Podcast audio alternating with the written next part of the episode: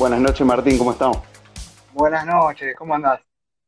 ¿Cómo, cómo te estás llevando la cuarentena? Bueno, eh, quiero comentar que a Martín lo sigo en Twitter hace un tiempo, así que es como conocer a una persona con la que uno interactúa hace tiempo, conocerle la cara. Sí, acá ya somos todos amigos, ¿no? Eh, para, para empezar, tipo, ah, le comentaba a la gente que sos magíster en ciencias políticas y en economía. Así que me, gustaría conocer, primero que nada, tu opinión. Encima en Twitter solés tener muchas opiniones muy interesantes, intercambios sobre política y filosofía referidos al liberalismo. Me, me gustaría conocer tu opinión. ¿El liberalismo es una corriente filosófica propia de la izquierda, propia de la derecha, o este, esta discusión binaria y lineal se le queda un poco corta al problema?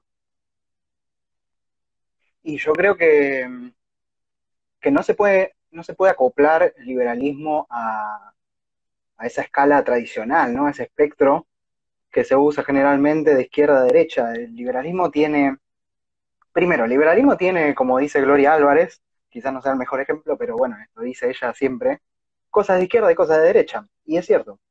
Eh, la secesión, por ejemplo, es un tema tabú quizá en la sociedad moderna, pero es un tema generalmente propuesto por la izquierda. La derecha es más nacionalista y el liberalismo no es nacionalista, es universalista. Entonces, hay cosas que no, el liberalismo es muy complejo como para encajarlo en esa escala tradicional. Tampoco el gráfico de Nolan, por ejemplo, el famoso gráfico de Nolan, le queda muy corto también. Eh, no es libertad y autoritarismo, no, eso también está mal. Eh, me tomo de ejemplo a mí siempre cuando pongo, cuando hablo de estas cosas. Yo soy anarquista filosófico, liberal y suficientarista. ¿Dónde diablos estoy yo en la escala, en el gráfico de Nolan? Nadie sabe, es imposible. ¿Por qué? Porque son posiciones filosóficas demasiado complejas como para armar una escala y medirla. Claro, uno siempre ve en los, cuando se inicia un poco en el tema del debate político, en la militancia, suele ver en internet el gráfico de Nolan y uno por ahí se pregunta, pero no, no son más variables las que definen a las personas, a, a las ideologías políticas. Eh, y existe esta dualidad, por ejemplo, en la actualidad política, de que en Latinoamérica principalmente el liberalismo o varias personas de derecha tienden a asociar al liberalismo con, con la derecha. ¿Por qué crees que sea ese fenómeno en esta zona? Mi opinión particular es que, por suerte o por desgracia, los liberales tienden a, ser, a estar formados en economía, ¿verdad? Entonces, muchos llegaron, incluso yo también, llegamos al liberalismo a través de, del campo económico, y en el campo económico coincidimos muchas veces con la derecha.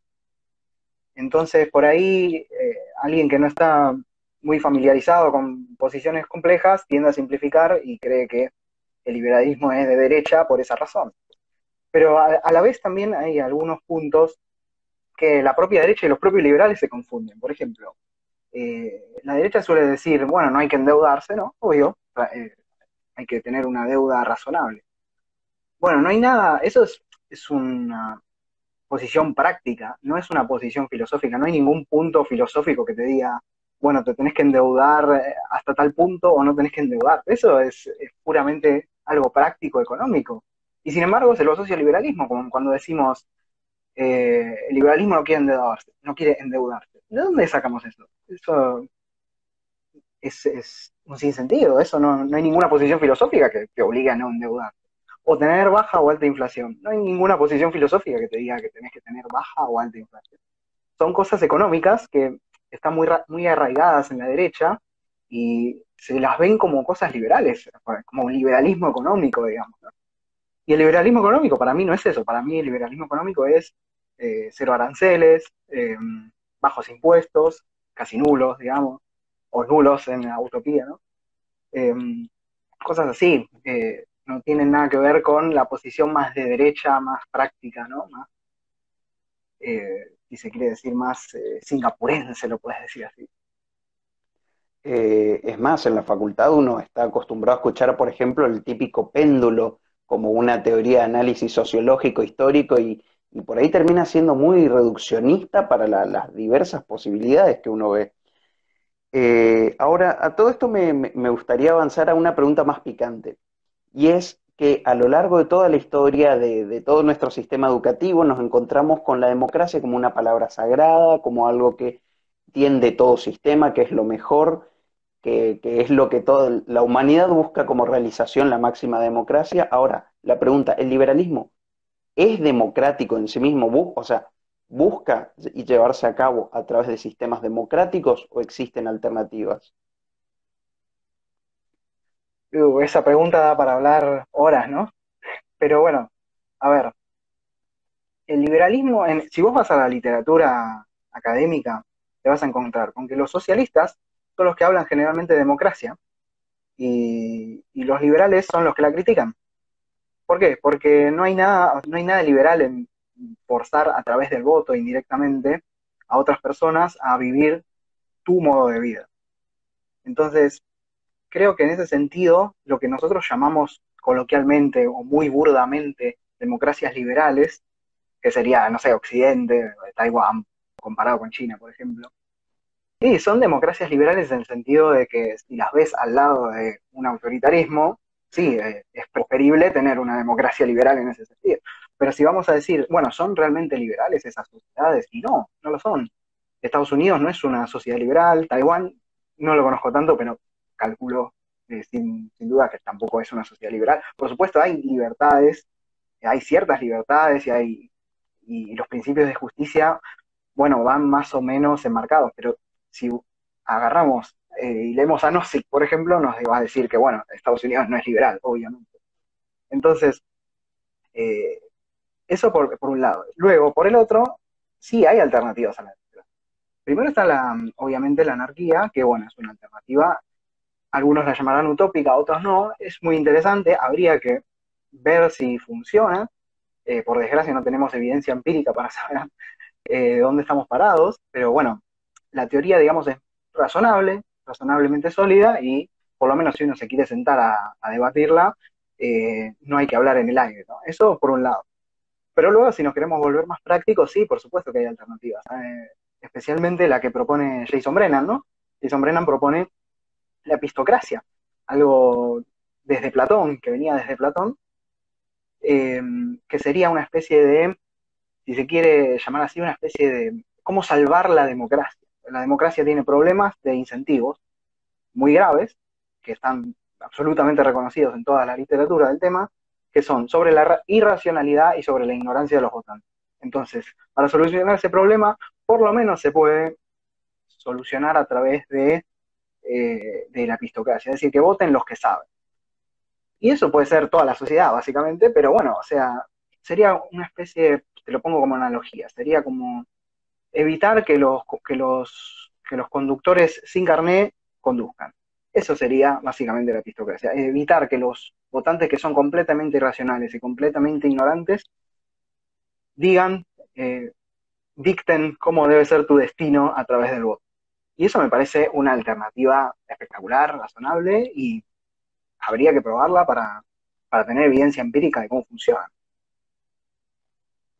Ahora, uno podría ser, por ejemplo, yo me imaginaba una otra alternativa que es no dejar los sistemas democráticos representativos directos, por ejemplo, pero ir transicionando cada vez, ir atomizándolo de una forma federal, por ejemplo.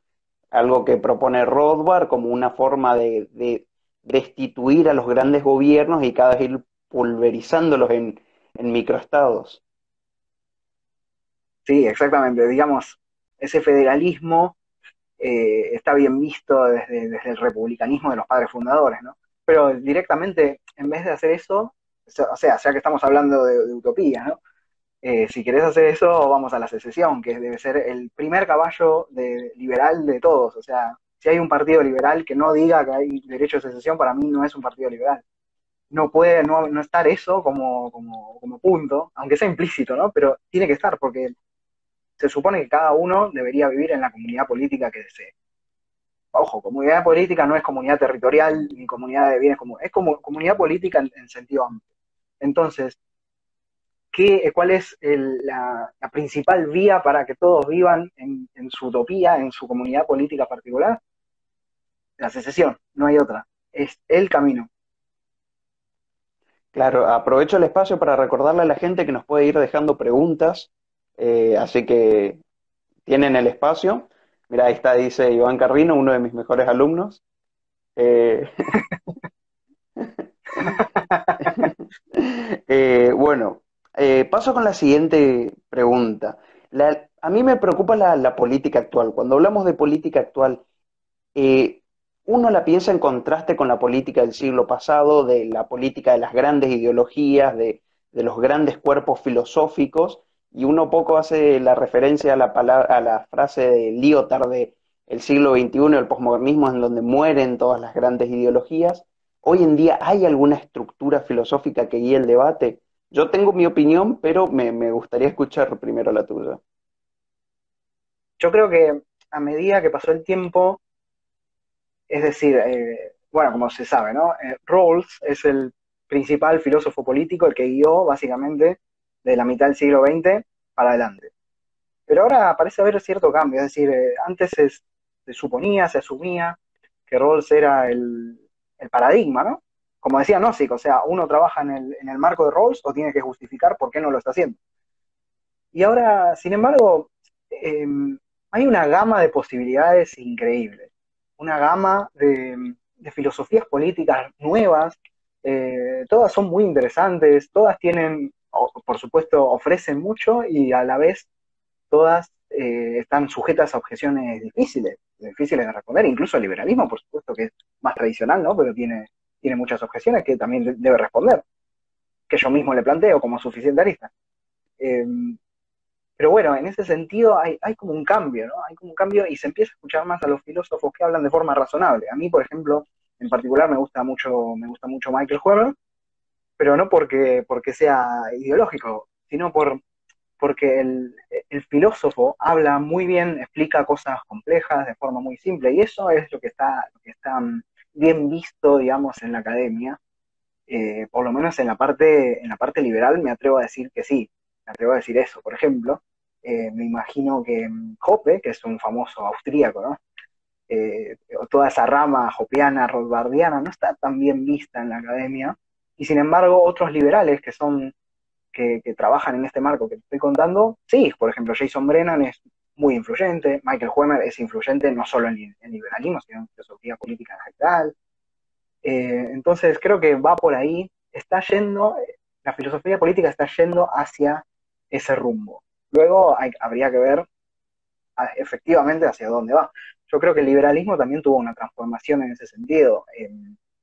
ya no se habla de eh, del liberalismo rothbardiano, digamos, e, excepto, o sea, en las redes sí, ¿no? En las redes porque todo es muy ideológico, muy, muy extremista.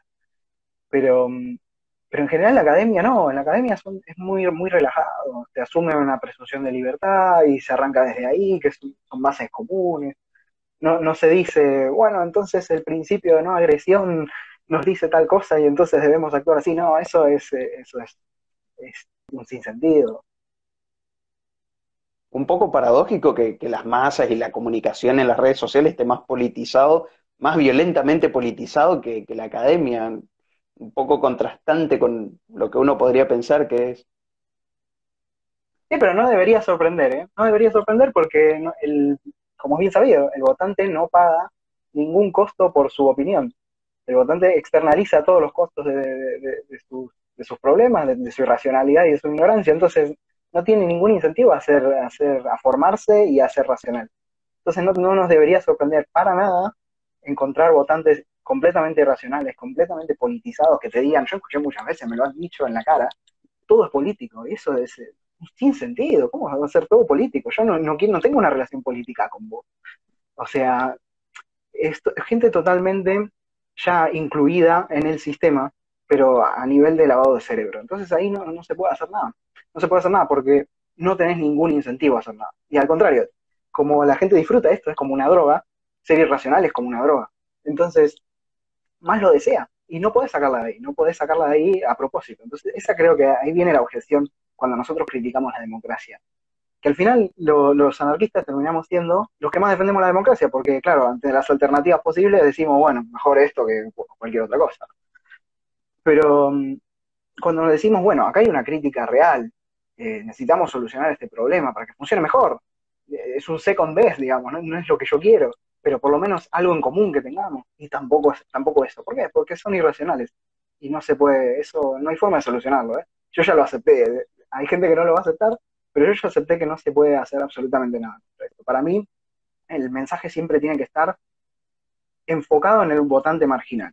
El votante que ya vota otra cosa, que, que vota, o que es muy irracional, o que es muy ignorante, ya lo perdiste, no hay forma de rescatarlo. Pero el votante marginal, que es la persona más o menos razonable, normal, bueno, ese, ese te puede escuchar, ese está más abierto a lo que vos puedas decir, y, hay que hablarle de forma razonable y tratar de convencerlo, porque ese es el que te va a cambiar, es el que te va a cambiar las elecciones.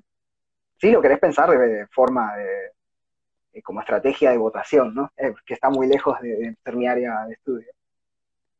Ahora no, eh, es como vos decís, nos encontramos en un problema porque los incentivos están en ser totalmente irracional y al mismo tiempo la mayoría de las personas no tienen conocimiento de, las reglas de juego ni el marco normativo en el que nos encontramos. hay una crítica bastante interesante de Anthony Jassey, el Estado, en donde justamente él empieza hablando de que se, se va autorreproduciendo esta estructura porque la misma política tiene incentivos a aprovecharse de estos, de estos problemas. Y vos ves en este espacio, en este problema, en este dilema que encontramos alguna posible solución, como vos decís, alguna forma de convencer a, este votante racional que vos presentás? De forma, eh, quizá eh, alguien eh, que haya estudiado comunicación lo pueda responder mejor que yo eso, Pero mm, pero a mí se me ocurre que hay que siempre hablar de forma razonable. Por ejemplo, te doy un ejemplo, yo mismo. Eh, yo soy vegetariano. ¿Por qué soy vegetariano? Porque leía Singer, leía Singer y a Huemer y me convencieron. ¿Pero por qué me convencieron? Diciendo, no, mirá, eh, me están matando animales. No, ellos dijeron, bueno, esto, ¿vos aceptás este principio? Sí. Este principio también. Bueno, entonces esto se concluye que tenés que ser vegetariano. Y dije, tiene razón. Es lógico, es razonable, listo, vamos a, cambiar nuestra, actitud. Bueno, entonces, así deberían ser, estos es, digamos, algo no politizado, ¿no?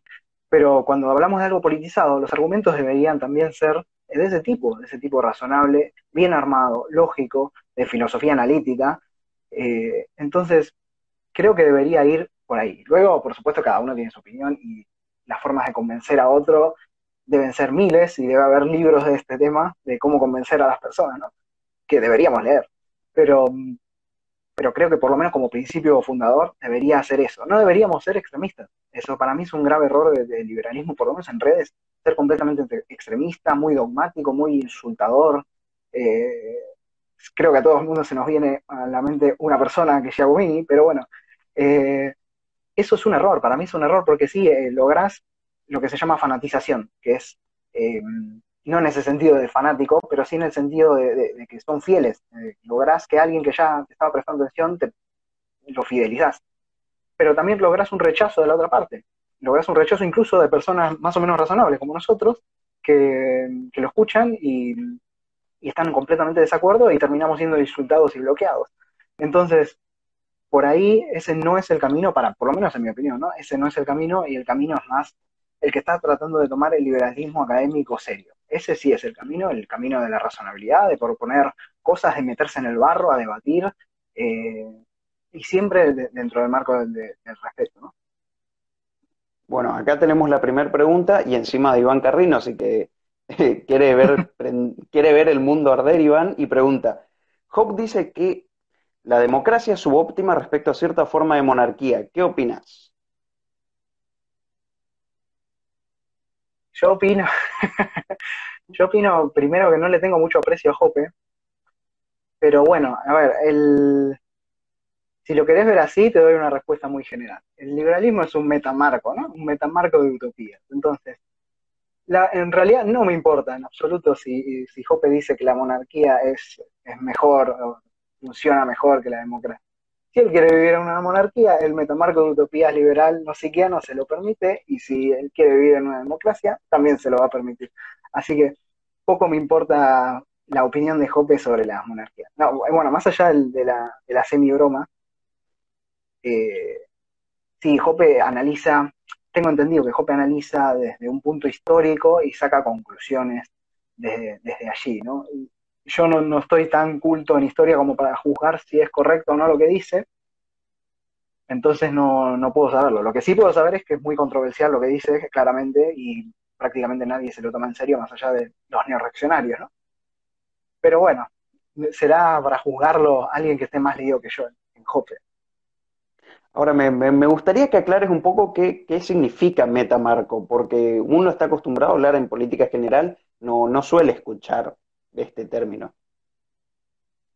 En, metamarco en el sentido de que el liberalismo busca reglas de convivencia universal entre distintos marcos o distintas comunidades políticas, o como lo, llamaba Cucatas, un archipiélago.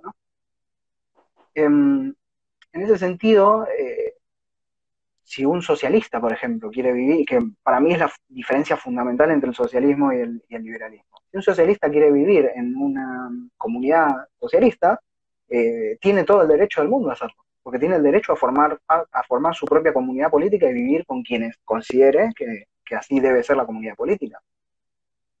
Eso es un metamarco. ¿Por qué? Porque esa comunidad política va a tener que interactuar con otras y, o sea, va a tener que interactuar con otras con reglas que están fuera de su marco propio. Y entonces necesitas un metamarco que acomode a todas esas comunidades políticas. Y ese metamarco es justamente el liberalismo.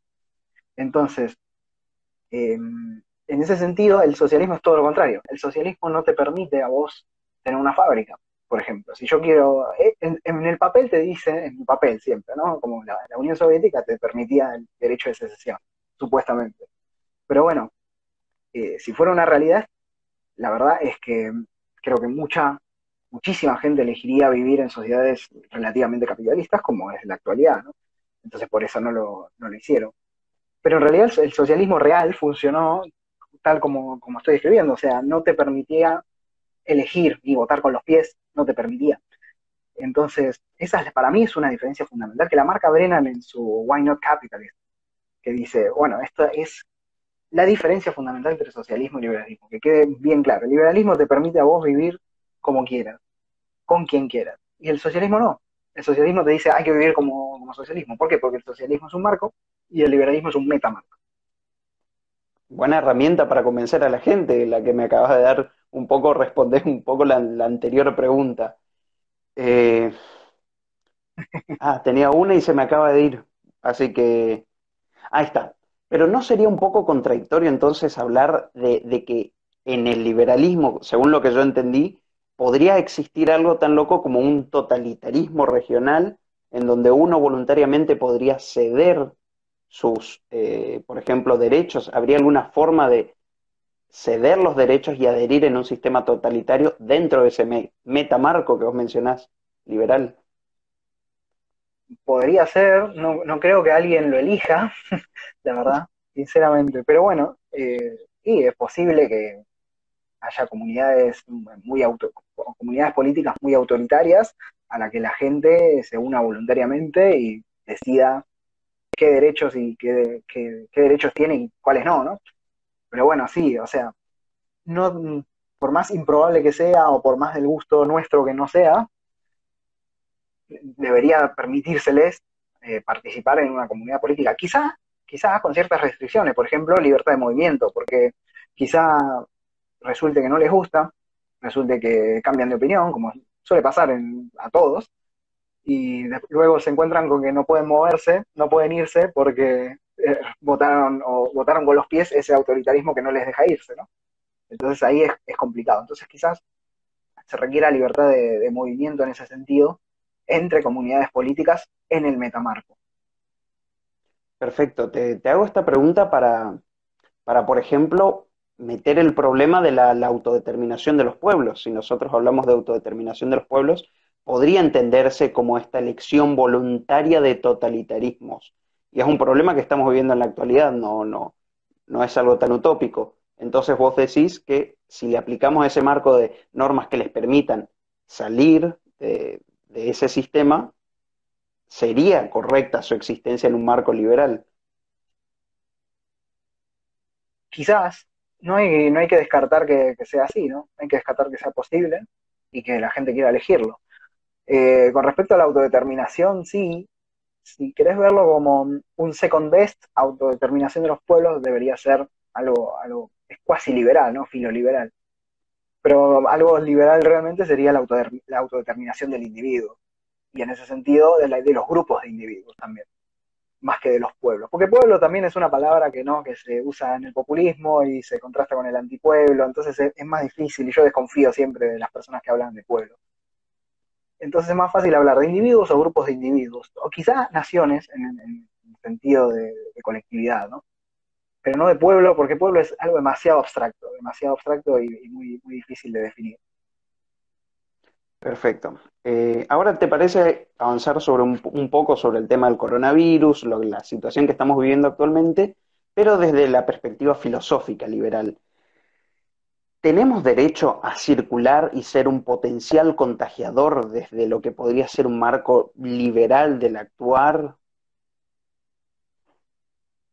Acá creo que voy a estar en desacuerdo con muchos liberales, pero bueno, voy a, dar, voy a darte mi opinión. Para mí hay un problema porque muchos liberales que piensan, piensan esto. Nosotros tenemos una presunción de libertad, que es cierto, tenemos una presunción de ser libres, de caminar por la calle, y, eso se ve reflejado también cuando tenemos otras enfermedades, eh, como una gripe, ¿no? Por ejemplo. Bueno, entonces ellos dicen, si yo tengo la presunción de libertad con esas enfermedades, ¿por qué? Y una enfermedad no vence esa presunción, ¿por qué debería hacerlo esta? Es decir, ¿por qué debería yo pensarlo en términos utilitaristas. Eh, entre, bueno, hay determinadas vidas que se están perdiendo y determinados otros costos en generales, entre también los que hay vida, ¿no? que también se están perdiendo. Entonces yo tengo que elegir entre una y la otra y eso es para mí está mal. Eso primero es un análisis utilitarista. Y como no, yo no soy utilitarista, obviamente no coincido con ese análisis. Segundo, los liberales que piensan esto, esto de presunción de libertad que se está violando, ellos piensan, se está violando una libertad, es decir, cuando vos estás en cuarentena, ellos piensan, por más que esté justificado o no, ¿eh? que eso cada uno tendrá, ahora lo debatimos, pero cada uno tendrá su opinión sobre si está justificada o no la cuarentena. Pero ellos piensan que se está violando un derecho de todas formas, es decir, o se está violando un derecho justificadamente o no, pero se está violando un derecho. Eso, eso es lo que te dicen ellos. Para mí eso está mal, eso es un error. ¿Por qué?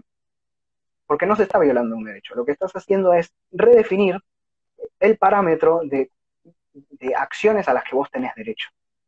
En otras palabras, supongamos que yo no puedo contagiar, ¿verdad? Eh, ¿Por qué? Porque por la ética del riesgo, eh, el riesgo es demasiado alto, o es un virus muy letal, o se transmite demasiado, o las razones para no, para no, para no hacerlo son, son pocas. Bueno, cualquiera de todas esas variables que tenga, suponete que fuera, fuera el caso de que si yo camino por la calle, estoy violando el derecho de alguien, porque lo puedo contagiar, ¿no? Hay un elevado riesgo de que lo pueda contagiar de una enfermedad letal. Bueno, en tal caso, no, no estoy violando ningún derecho cuando te digo quédate en tu casa. Al contrario, sos vos el que estarías violando el derecho si caminaras.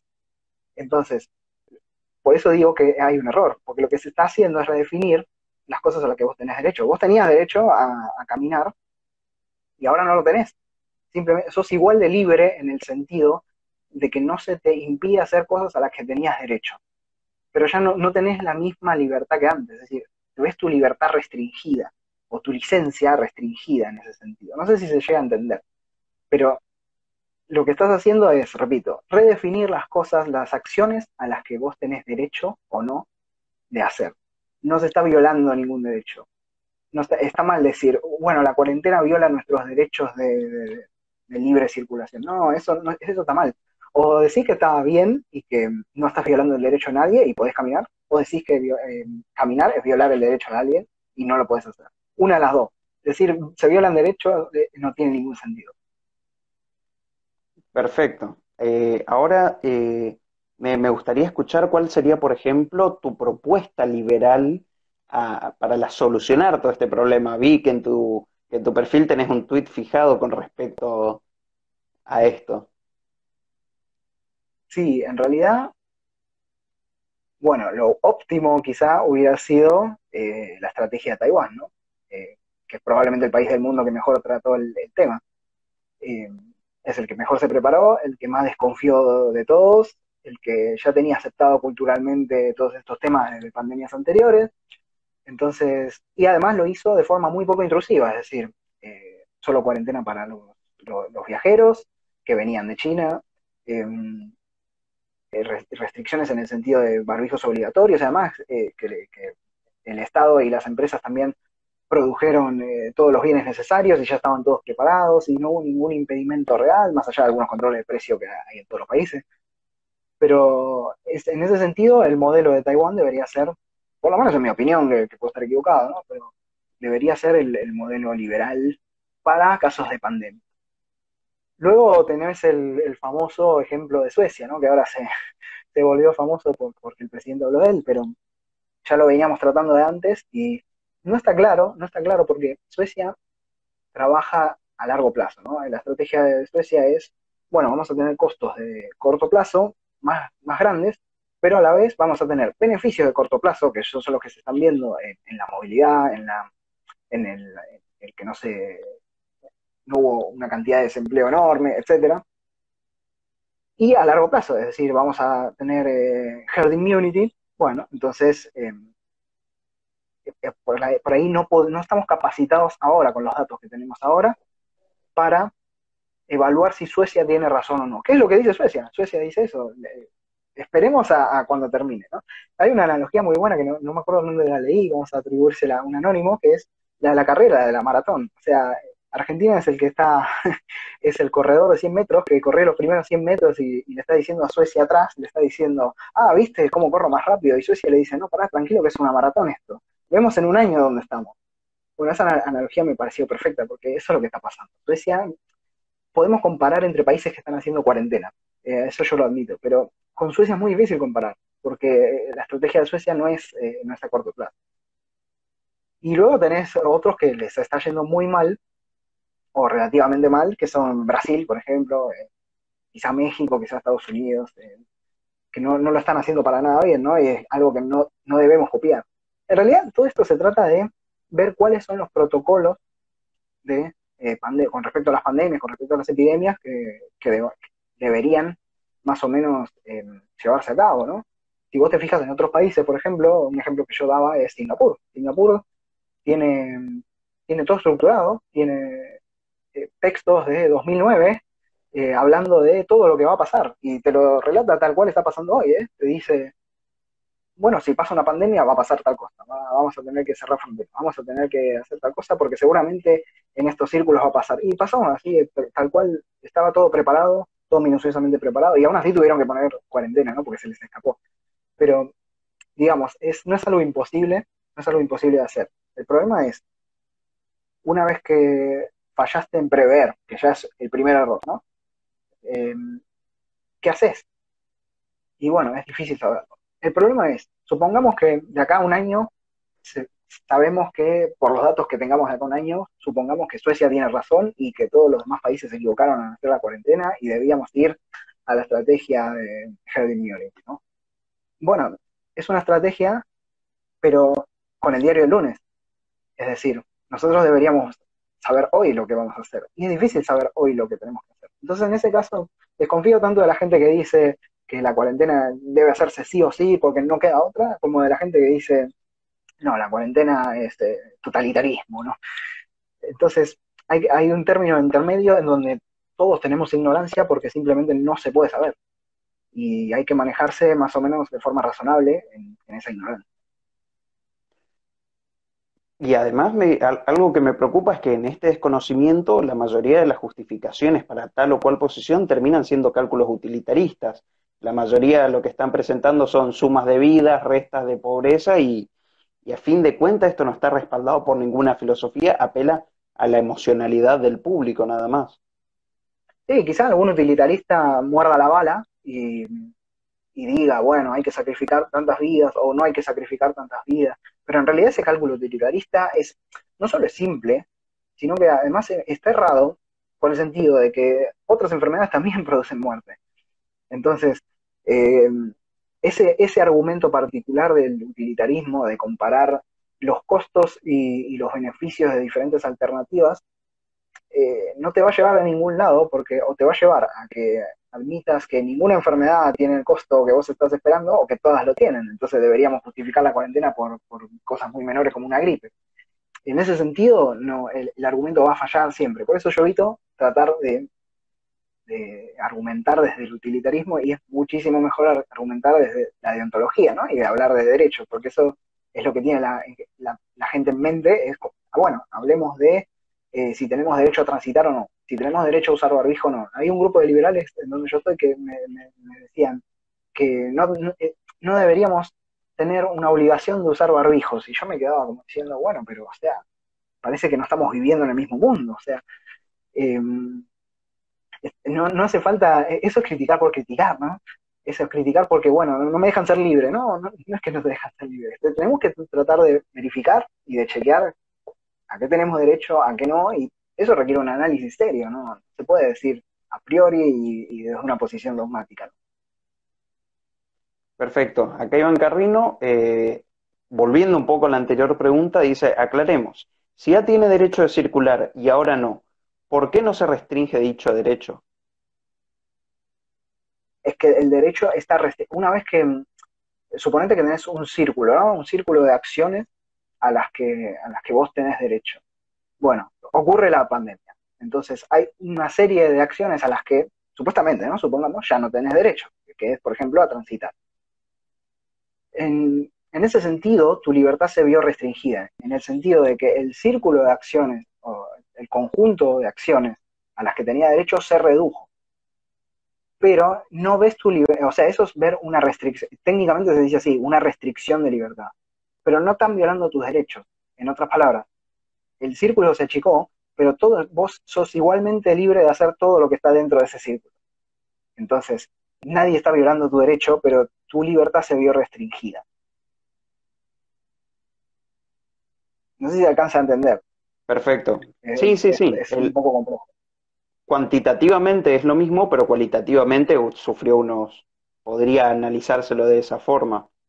Exactamente. Fíjate, el ejemplo que se toma en la literatura, que se debate, es el del prisionero el prisionero que se ve limitado, se ve, ve su libertad restringida en un máximo sentido. Es alguien que no se puede mover más de lo que le permite su celda. Y sin embargo, lo que, lo que tenemos en cuenta es que no tiene derecho, no tiene derecho a circular por la calle. Entonces ve su libertad restringida, pero a la vez es igual de libre en el sentido de que no se le impide hacer nada a lo que tenga derecho, o no se le debería impedir. Por ejemplo, no se lo puede torturar, no se puede torturar a un preso porque sí. Entonces, en ese sentido, goza de, de, la misma libertad, si se quiere decir así, de, que una persona normal. Pero ve su libertad restringida. esas, esas diferencias entre la restricción y la, violación son típicas, son, son típicos problemas que, tienen los liberales, porque los liberales, muchos piensan la libertad en términos de descriptivos, en términos de si soy libre eh, si no hay obstáculos, y no es así. Libertad tiene que estar definida en términos de derechos. Soy libre a lo que tengo derecho a hacer y lo demás es licencia. Perfecto. Eh, les recuerdo a todos que nos pueden ir dejando preguntas en el chat. Acá se está armando un lindo debate entre Un Mundo Maravilloso y Iván Carrino en el chat. Así que se están peleando acá, se están pasando link encima de tu cuenta, pasaron recién. Bueno, eh, les recuerdo a todos que pueden seguirlo en, Twitter, a Martín, es Siontang con tres guiones bajos, no con dos, hoy buscamos con dos y, salió un perfil coreano, una cosa medio rara, así que es con, es con tres. Lo dejo escrito. Mientras, si quieres ir comentando algo, si te quedó algo en el tintero. No, creo que no. Si querés preguntarme más cosas, estoy abierto a todo, ¿eh? A lo que quieras preguntar, no, no, no, no, no es pelea, es, debate, es debate. Eh, me, llama la... ¿Mm? Me llama la atención el, problema del prisionero. O sea, nosotros tenemos derechos, por ejemplo, otros argumentan el tema de eh, la pena de muerte, la pena de muerte como una solución a eh, el potencial riesgo que esta persona podría significar a futuro. ¿La pena de muerte termina siendo una solución liberal o cae ya fuera del marco del liberalismo? Depende, yo siempre también tuve la misma duda, no, no tengo una opinión clara al respecto, no veo por qué debería o no debería hacerse. Quizá le corresponde a alguien que sepa los incentivos del derecho, ¿no? A los incentivos del castigo, porque en, definitiva requiere una, una, solución práctica, ¿no?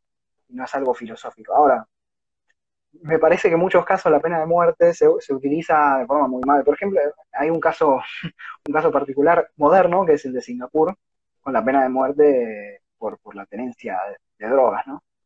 Y eso me parece totalmente injustificado, ¿no? Por más que uno quiera mucho a Singapur, eh, siempre hay cosas para criticar. Entonces, en ese sentido, hay, hay que ver muy bien, hay que prepararse muy bien y estar realmente justificada la pena. Por ejemplo, no sé, se me ocurre a mí, un violador serial, quizá esté bien que, haya una pena de muerte. No sé, digo, eh, como opinión, ¿no? Pero por lo menos es debatible, digamos.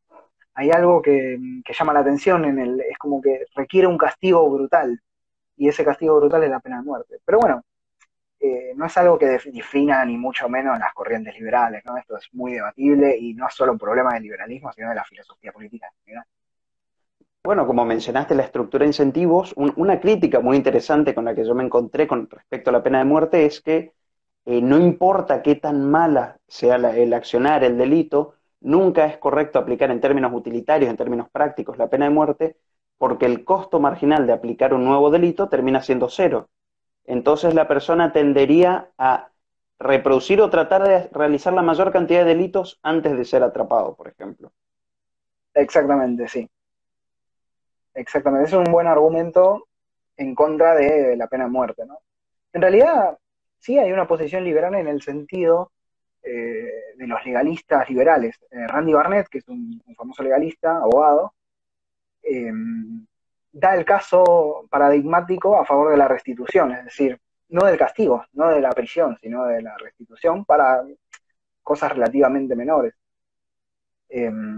nadie dice que los violadores tienen que salir a la calle, ¿no? Obviamente pero digamos que en, un sentido de que hay que restituir a la víctima, que muchas veces se enfoca el sistema legal en castigar al, culpable sin atender a, la víctima, sin, resarcirla, sin hacerle nada, se la deja de lado. Entonces, en ese sentido, el trabajo de Barnett es muy bueno. Y quizá se pueda tomar como una posición liberal, filoliberal, digamos, una, posición estándar liberal puede ser esa pero tampoco estoy en contra del castigo, es, un tema muy, muy técnico, digamos, y al fin y al cabo, los que somos anarquistas eh, estamos más pensando en, bueno, en realidad lo que importa es el, el marco de el marco legal funcione y luego vemos cómo funciona. Perfecto. Acá Iván hace preguntas, él sigue queriendo ver el mundo arder, entonces pregunta, aborto. ¿Cuál es tu respuesta? Ah, pero Iván está pinchando, pinchando fuerte, ¿eh? mi, respuesta es, em, bueno, yo soy pro-choice, em, pro-choice, pero no tanto, ¿no? Tengo mis dudas con respecto, especialmente con respecto a la fase final de, la gestación, que, creo que no se puede, o sea, creo que es intuitivamente cierto que al final ah, no se puede abortar, que estaría mal abortar hacia el final de la gestación. Pero es difícil explicar por qué. Es muy difícil explicar por qué, porque sí, se puede explicar desde, desde, un punto de vista eh, fases previas, pero esa fase en particular es muy difícil porque es muy intuitivo que el, bebé que está, que está por nacer es literalmente lo mismo que el que ya nació. Entonces es muy difícil argumentar contra eso. Eso es un muy buen argumento eh, pro vida para esa parte de la gestación. Pero bueno, a ver, el debate corre, el debate corre mucho en, las fases previas, ¿no? Y ahí es donde está, donde está la cuestión. Y ahí no sé si el liberalismo tiene algo para aportar, porque el liberalismo lo que le importa son eh, que seas una, una, agente moral, digamos, ¿no? Y hay que ver desde, cuándo sos un agente moral. También hay otras cosas que, no me acuerdo ahora cómo se llaman, pero está bien, son los, los agentes morales son los que tienen la capacidad de decidir si están actuando bien o mal. Es decir, si vos podés cambiar tu, modificar tu comportamiento de acuerdo a principios de justicia, o a lo que creas que está moralmente bien o mal, entonces sos un agente moral. Pero hay otros que se llaman, no me acuerdo el nombre técnico, pero son receptores morales, que son aquellos que, si bien no pueden elegir, no tienen la capacidad de elegir qué hacer, si hacer el bien o el mal, reciben de todas formas ese trato de otras personas que sí pueden hacerlo. ¿Cuáles son estos casos típicos? Los animales y los fetos. Esos son los dos casos típicos. Entonces, eh, desde ahí se analiza al, feto como una especie de receptor moral que si bien no puede elegir, también puede tener derechos, puede tenerlos o no, también pueden infringirse esos derechos eh, como forma, como puede ser el aborto. Entonces es todo muy debatible. Mi posición estándar es, eh, la mujer tiene self-ownership, ¿sí? El, derecho a su propio cuerpo, que eso es la posición liberal estándar. Si hay algo liberal en la vida es eso. Y, el feto está violando ese self-ownership en por lo menos en una muy amplia categoría de casos. Entonces, eh, una respuesta plausible, una respuesta proporcional a esa invasión, a ese bodily invasion, si quieres llamarlo así, es eh, el aborto. Entonces, en ese caso, el aborto estaría justificado. Pero habría que ver, por, por, por, supuesto, los diferentes tipos de fetos que, nos podemos encontrar, qué capacidad moral tienen, qué, mm, qué atribuciones moralmente relevantes encontramos en él. Por ejemplo, es muy difícil que vos, que se considere que una célula, que un cigoto eh, tenga algo moralmente relevante, y sin embargo, eh, un bebé, calculamos que sí. Em, en ese sentido, bueno, hay mucha gente, muchos pro vida que lo ven como, eh, como especistas, ¿no? Y eso me molesta mucho a mí, que encima soy vegetariano, entonces me molesta más. Pero ese especismo para mí es, está como muy arraigado en la mente de los pro vida y no, no, se dan, lamentablemente no se dan cuenta y es muy difícil sacarlo. Ellos piensan que, bueno, es un ser humano.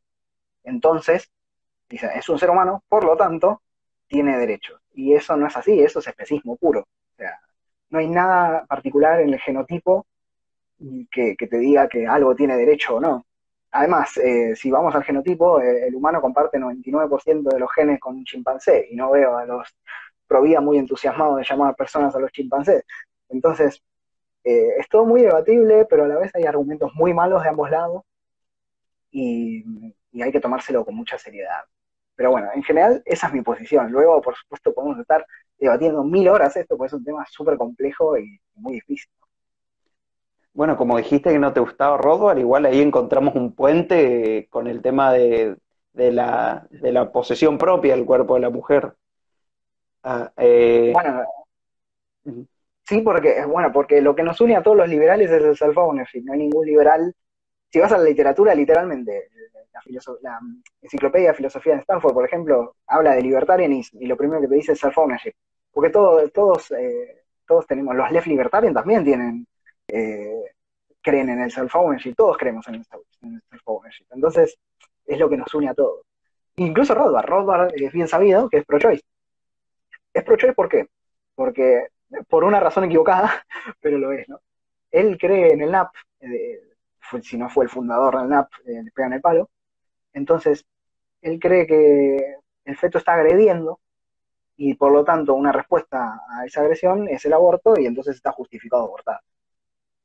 Eh, yo no creo en el NAP, entonces no puedo seguir esa línea argumentaria, y para mí el NAP está equivocado completamente. Pero eh, llega a esa misma conclusión, digamos, y bueno, se lo aceptamos, ¿no? Lo tomamos como para convencer a los Rothbardianos también. Te comento, nos quedan 10 minutos, 9 minutos y medio antes de que se corte el vivo cuando llega la hora. Así que me, gustaría, eh, en, una respuesta rápida, ¿qué es eso de que no crees en el NAP? ¿Cómo, un liberal no cree en el NAP? Me gustaría que, a ver cómo lo puedes comentar. Tengo escrito el tema, pero bueno, vamos a intentar explicarlo. El, principio de la agresión es, en general, las filosofías políticas no hacen lo que hace Rothbard. Es decir, Rothbard está muy mal visto en, los términos de filosofía política, porque él dice, bueno, yo tengo este principio, este máximo, esta maximum eh, que nos dice qué hacer y qué no. Y luego aplica ese principio a todo problema que se le pasa por la cabeza y concluye como concluiría cualquier persona que hace lo mismo. Y eso está muy mal, eso está horrorosamente mal, porque es, eh, lo que está en cuestión es si ese, si ese principio está bien o mal. Y eh, lo único que estás haciendo es aplicarlo, no estás diciendo nada. Entonces le llega, lo que ocurre con él es que llega a conclusiones ridículas, muy intuitivamente malas, como por ejemplo que podés dejar a, como bien sabido, ¿no? No estoy descubriendo nada, pero eh, según él, podés dejar morir a tu, a tu bebé de, inanición, porque en realidad no lo estás agrediendo, no le estás haciendo nada, según Rothbard, ¿no? Entonces es muy difícil decir, bueno, eh, se supone intuitivamente que tenés una obligación moral de, de alimentar a tu bebé. Bueno, según Rothbard no, porque esa obligación sería positiva, y para él no existen las obligaciones positivas. Entonces, y el NAP se le prohíbe obviamente tener obligaciones positivas. Entonces en ese sentido falla. Luego, tenés otro problema, otros dos problemas que es que el NAP está definido, define agresión en términos de propiedad y propiedad en términos de agresión. Entonces hay un razonamiento circular que no se puede salvar. Ya le di mil vueltas a esto, no se puede salvar. Si vos definís agresión en términos de, bueno, agrego cuando hay propiedad y luego definís propiedad cuando no hay agresión, mi propiedad legítima es la que yo adquirí sin, sin, sin agredir a nadie. Y luego decís, ¿cuándo agredes a alguien? y cuando eh, le quito su propiedad. Ah, que vivo, entonces está definiendo una cosa en términos de otra. No tiene ningún sentido y es un razonamiento circular que no lleva a ningún lado. Y luego tenés el absolutismo, ¿no? El absolutismo rothbardiano deontológico de Rothbard es, eh, es horroroso, o sea, eh, además hay literatura seria que trató ese absolutismo y te lleva a conclusiones ridículas. Por ejemplo, si yo estoy caminando por la calle y, y si me tropiezo y te empujo, ¿estoy violando tu NAP? Bueno, un absolutista deontológico diría que sí, porque, porque te estoy agrediendo, aunque lo haya hecho sin querer, aunque sea una infracción menor. Si yo te saco un pelo, ese, ejemplo está siempre mencionado, si yo te saco un pelo de la cabeza, ahora que no estamos yendo al peluquero, ¿no? Yo te saco un pelo de la cabeza, estoy violando tu NAP.